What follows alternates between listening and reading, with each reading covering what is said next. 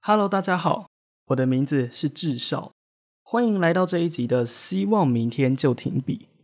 前些日子有一个新闻，他在讲述一个公务员请了产假领半薪，直到他的假期快要结束的前夕，他突然又怀孕了，于是他生了第二个小孩，请了第二次的产假，就这样子请了总共三年的时间，在这三年的时间，他都不需要回到工作岗位上。以他的职等，他光是领半薪就累积超过一百万元。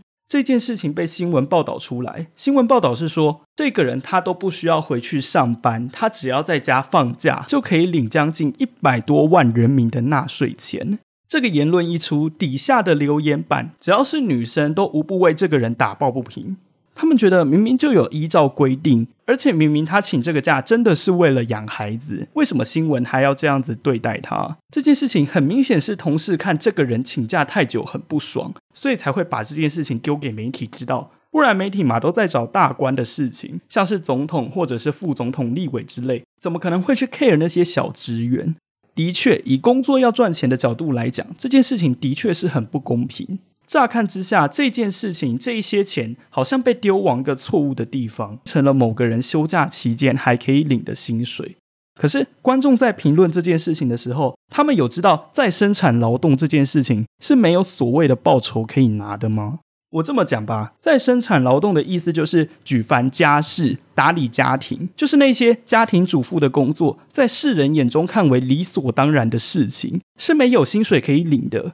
如果今天是一个有执照的保姆，她做这些事情，她可以凭着她那张执照领到钱。可是如果是母亲，她是没有办法领钱的。有公务员这个牌照，透过这个规定去领半薪，那又有什么不对？在逻辑上，这件事情是说得通的。可是为什么会有人觉得不开心？为什么会有人觉得这件事情不合理？原因很简单，那就是因为在我们的价值观里都已经出现了价码，以至于某一些本来应该是对的事情。本来应该去做的事情，渐渐的失去它原有的价值；而本来不该做、本来不完全对的事情，大家反而都在做。之所以应该对，但是被大家觉得不该做的事情，是因为这些东西他赚不到钱，或者是他觉得这些钱是不义之财，不应该拿。就像我讲的，请产假就没有工作，为什么还有钱领？那什么又是明明不是正确的事情，大家却反而都在做？举例来讲，那些把自己家的场地当成私人赌间的地方，他们的收入明明也不是正当的，可是，在那一区却有很多很多的私设赌家，甚至警察要穿便衣，那种便衣警察才有办法潜入进去抓人。这种私人赌间还成为了一种文化。明明这件事情才是不应该做的，为什么大家都在做？因为有钱赚。有钱赚就会被认为是好的，没有钱赚就会被认为是不好的。觉得他不应该被拿来赚钱，也会被认为是不好的。这件事情，它的确是与嫉妒有一点关系。但有没有想过，从建立一个家庭到生养的成本，其实这些薪水根本就完全不够。甚至如果拿政府的规定、拿生育津贴来和自己半薪的规定比较的话，会发现领半薪还真的有用。只是这件事情会造成他人的观感不佳。但理应请产假的意思，不就是我去照顾小孩，我去生养家庭，时间到了，我理所当然回来上班，度过这一段阵痛期，不就是如此吗？为什么还会被报道出来，好像这件事情很邪恶一样？我在想，这其中可能有一些原因，比方说，举发的人不晓得经营一个家庭究竟要花费多少的心力。又或者是他平常就是喜欢把工作丢给别人做的人，因为平常会帮忙做工作的人请假了，所以他才会感到生气，才会感到不合理。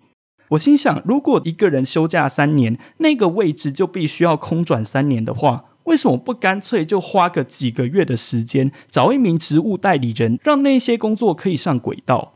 其实有很多的秘密大家都不敢说，比方说公家机关很封闭，所以人都很难找。再来是平均年龄都偏高，所以年轻人进去一定会很辛苦。又或者是现实理由，因为预算不足，要在几个月内找到一个人，让他进入这个封闭的环境，又要让他熬过三个月的试用期，又要让他在接下来的日子待得长长久久，这件事情本身发生的几率也没有这么大。但是反过来讲，如果今天不顾这个职务代理人那一位在请产假的人，他请假请了五六年之后，真的就会老老实实的回来上班吗？这五六年他们的家庭难道经济水准会一直都一样吗？所以我认为这个只是主管不愿意变通，请一个职务代理人而已。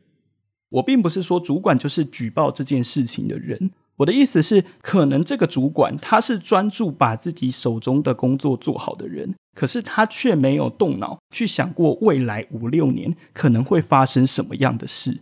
同时，这件事情被报道出来也蛮夸张，因为第一，公务员考试有一定的门槛，也就是说，他们当中的某些文化法理是里面圈内的人才懂的。再来是公务员的工作头脑跟媒体的运作思维本来就互相冲突。如果说公务员的思考是按循法规、按部就班的话，那媒体的思考就是观察社会，做出一刀毙命的结论。既然一刀就要毙命了，凑好证据就可以讲，谁还在乎什么来龙去脉？既然被呛辣的媒体报道出来，就表示这个机关很不会保守秘密。一个公家机关，它可以有很多很多莫名其妙的内部文化，但是这些文化牵扯到圈内的运作，不可以随便讲出去。举一个例子，假设今天有人上门要去办补助，在他排了很长的队伍，即将轮到他的时候，他惊觉他的证件忘记带，于是他跟临柜的小姐说：“小姐，对不起，我忘记带证件了，可不可以放我一马通融一下？这一次让我通过，下一次我绝对会。”这个时候，柜台的人就马上回答：“如果今天每个人都这样的话，我就不用工作了。”以一个需要帮助的角度来讲，你的感受会是怎么样？也许这句话它对，但是它会影响到人的观感，所以才有可能被报道出来，才会被认为是陋习。但这件事情它的本质不全然是错的，其实就只是保守秘密而已，口风紧一点而已。真的有这么困难吗？既然口风守不紧，这个人他是如何爬到今天的位置？仔细想想，不觉得这些事情都很奇怪吗？所以说，某一些事情它究竟是对是错，也许大家的看法都不同。重要的是有没有那个界限去把守应该要保密的事情。不管再怎么正确的事情，只要是在错误的情境或错误的场合下说出来，它就会是错的。而这件事情被报道出来，这一位请产假的人真的就很邪恶吗？如果他最后真的请了五六年的假，最后他选择离职，以现行法律来说，他并没有错。不过，就是这个机构缺少了概念，才会被爆出来而已。如果你真的因为嫉妒看别人请假很不爽，那你可以选择离职。既然你这么聪明，可以通过国家考试，能力又这么好，可以爬到今天的位置，那为什么不干脆离职或调职，寻找其他出路呢？我相信其他单位会很需要这样的人。如果你是主管，但你不是这件事情的举报人，在你看到这个新闻的当下，你的想法又是什么呢？你又能够怎么做？只有真正贤明的主管。才会知道如何让整个单位精确的运作，不然再多的丑事被报道出来，也只是刚好而已。我们这一集就到这里，我们下集再见。